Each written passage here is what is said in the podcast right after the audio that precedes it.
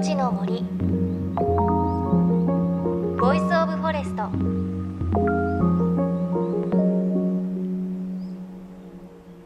おはようございます。高橋真理恵です。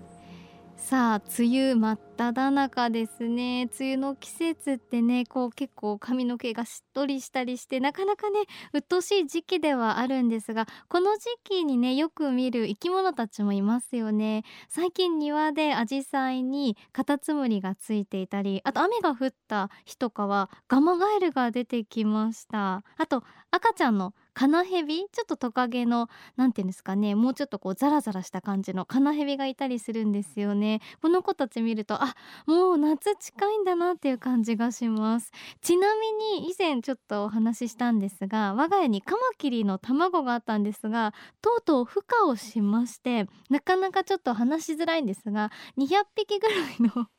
小さいカマキリが出てきてそれはもうそれはもうですねあのショッキングなことになっていましてしかももうもう食物連鎖が始まっていてちょっとねあの蜘蛛にやられてる子とかもいてですね。あ自然界は本当に厳しいなっていうふうに思いましたが皆さんはなんかこの時期ならではの生き物とか見たりしたでしょうか？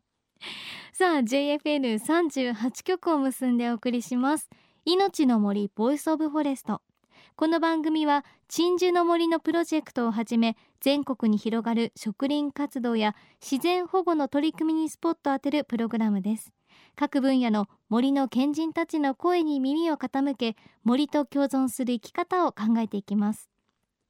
さて今週と来週はモバイルボヘミアンとして知られる四隅大輔さんのインタビューを2週にわたってお届けします。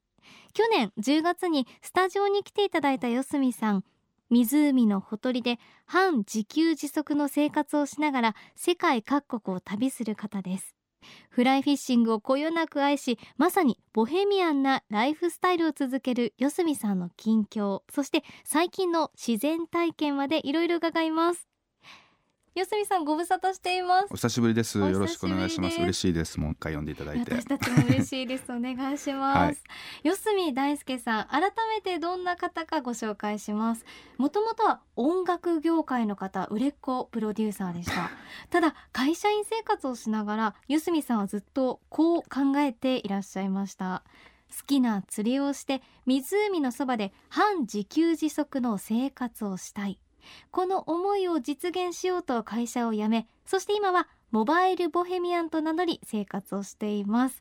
まずは改めてなんですがモバイルボヘミアンの意味を教えていただけますか？はい。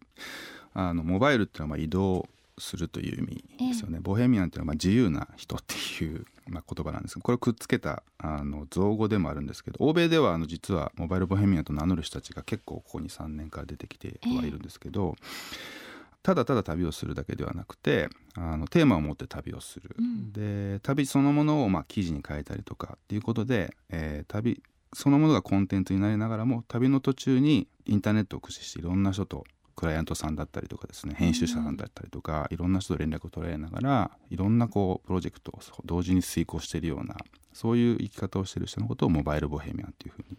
呼んでいます。うん。はい。なんかこうただ聞いただけだとすごくもう自由奔放にやってらっしゃるみたいに聞こえますけど、よく考えてそこにはテーマがあって仕事と旅を一緒にやっているということなんですが、そうですね。具体的にあの四隅さんの1年ってはいどんなサイクルで日々暮らしてらっしゃるんですか、僕はあのニュージーランドの湖のほとり本当こう原生林に囲まれたあの湖のほとりに、まあ、家がありましてそこが僕のホームプレイスなんですね。ええでそこでまあ自分で庭で小さな果樹園とあのオーガニックの菜園がありまして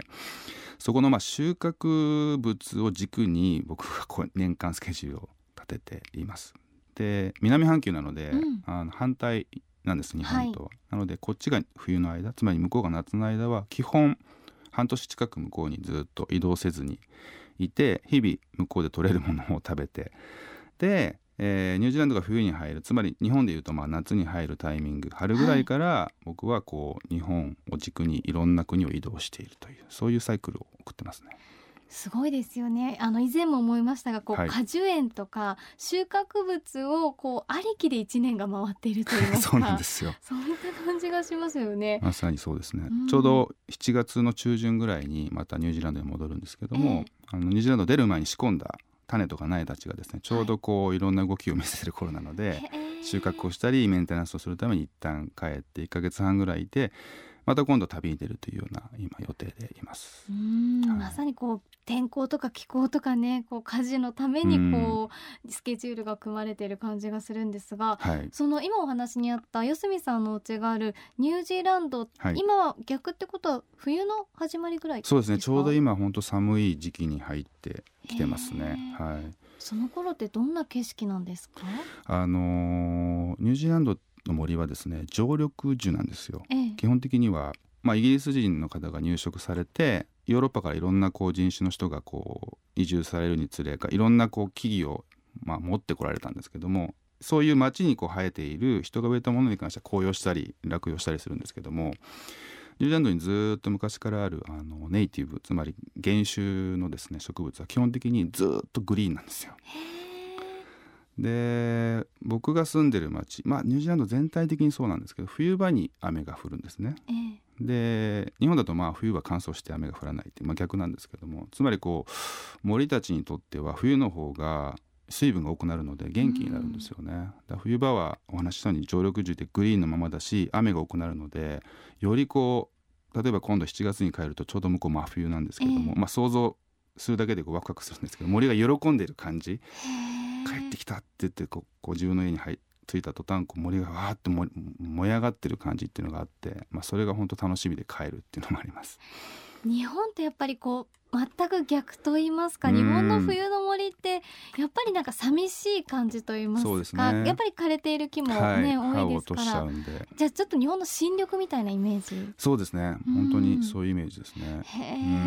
ね、今それで先ほどこう、はい。今度帰った時にこう自分の果樹園の手入れをするっておっしゃってましたが、はい、これからどんなものが収穫できます？そうですね。ちょうど僕が、えーっと6月の頭に日本を日本に来た時、まあ、ええ。ニュージーランドを立ったタイミングで庭のグレープフルーツの木がですねあとちょうど実が大きくなり始めてグリーンだったんですよ。う。ん。で7月の中旬は、まあ、例年だと本当もう黄色になっていてたっぷり収穫ができてあとレモンですね。はい。その辺がまあ一番のメインでであとは庭にいくつかの冬野菜を仕込んできたので、ええ。まあ予定通り行けば食べれるものもあるだろうなっていう感じですね。冬野菜美味しいです、美味しいですうねわなんかこう野菜によっては夏でも冬でも取れる子たちがいて、うん。あの例えばケールとかルッコラとかこの辺は夏でも取れるんですけど冬も継続して取れたりするのであの意外に大根とかそういう根菜類以外にも葉物も冬は取れるんですよね。もしかしたらニュージーランドの僕が住む気候独特なのかもしれないですけど最近その辺のサイクルが分かってきて冬もよりこう畑を頑張るようになってきました。じゃあちょっと今から帰るの楽しみというかワクワクしますね。毎回その帰るのが楽しみなのは、まあ、森が待ってるっていうことと、庭の果樹園とあの畑たちが待っているっていう。羨ましいなとどんどん人間界から離れていくような。自然に帰っていくような。僕は大丈夫だろうかみたいな気持ちにもなります。あのそして前回はですね、はい。去年の10月に出ていただいて、はい。あれから8ヶ月ほど経ちますが、はい。四隅さんその間いろいろ旅されてました？そうですね。アイスランドとかですね。最終的にはキューバの方まであのそれは船旅だったんですけど、あの行ってましたね。なんかその旅の中で印象に残った森との出会いとかこんな自然良かったよっていうのありますか、そうですね。やっぱアイスランドですかね、ええ。僕初めてだったんですけどニュージーランドもまあ森が有名で今電力の80%が自然エネルギーなんですね。再生可能エネルギーになっていて、でそういったこうエコな国のランキングを取るといつもニュージーランドの上にアイスランドがいるんですよ。え。え。ずっと行きたくて。で去年やっとそれが実現してでそこはですねアイスランドはもう再生可能エネルギー100%なんですよね。全部自然エネルギーで電力が賄っていてどんな国なんだろう。でやっぱりあの行きましたらですねあの自然がすごく豊かで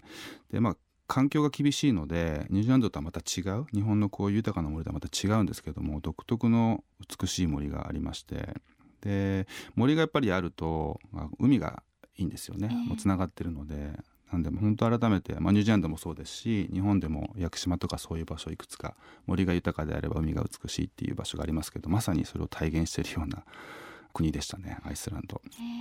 ー。いやまだまだ面白いお話をお伺いしたいので、はい。この続きをぜひはい。来週お聞かせください、ということで来週も安住さんにお話伺います。よろしくお願いします。よろしくお願いします。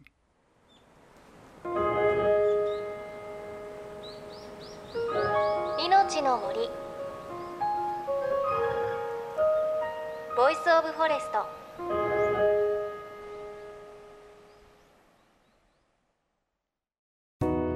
JFN38 局では東日本大震災で被災した沿岸部に津波から命を守る森の防潮堤を作る鎮守の森のプロジェクトを支援する募金を受け付けています。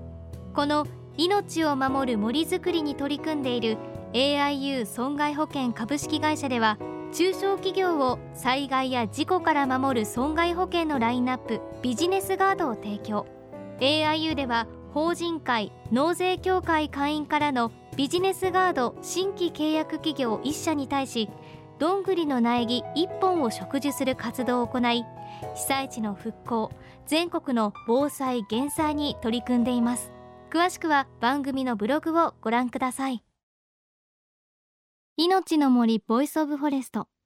今朝はモバイルボヘミアン四角大輔さんのお話お届けしました。いやアイスランドの話すごいですね。再生可能エネルギー100%ということで。あの四隅さんおっしゃってましたが、まあ、日本ともニュージーランドとも違う豊かな森なんだよねってことをおっしゃっていてあ森ってやっぱりまあそれぞれの国とかそれぞれの地域で表情もあって一つ一つ違うんだなっていうこと改めて思いましたね。あとこうやっぱり収穫物を軸に1年スケジュールされていてまた今度こう7月にニュージーランドに帰る時ちょうど冬でなんか森がこう燃えるような感じで今から帰るのワクワクするっていうのをおっしゃってる時の目が本当にキラキラしていてああ本当にこう森がが大好き自然が大好きなんだなっていう感じがしました。あとはもう四隅さんご自身が私はすごくマイナスイオンを感じてあもうパワースポットみたいだなっていうふうに以前会った時も思ったんですがよりねそのパワーがねすごく強くなったような感じがしました。さあまだ楽しい話たくさんお伺いしましたので来週も四隅さんのインタビューの続きをお届けします。また番組ではあなたの身近な森についてメッセージをお待ちしています。メッセージは番組ウェブサイトからお寄せください。命の森 Voice of Forest。お相手は高橋真理恵でした。命の森。ボイスオブフォレスト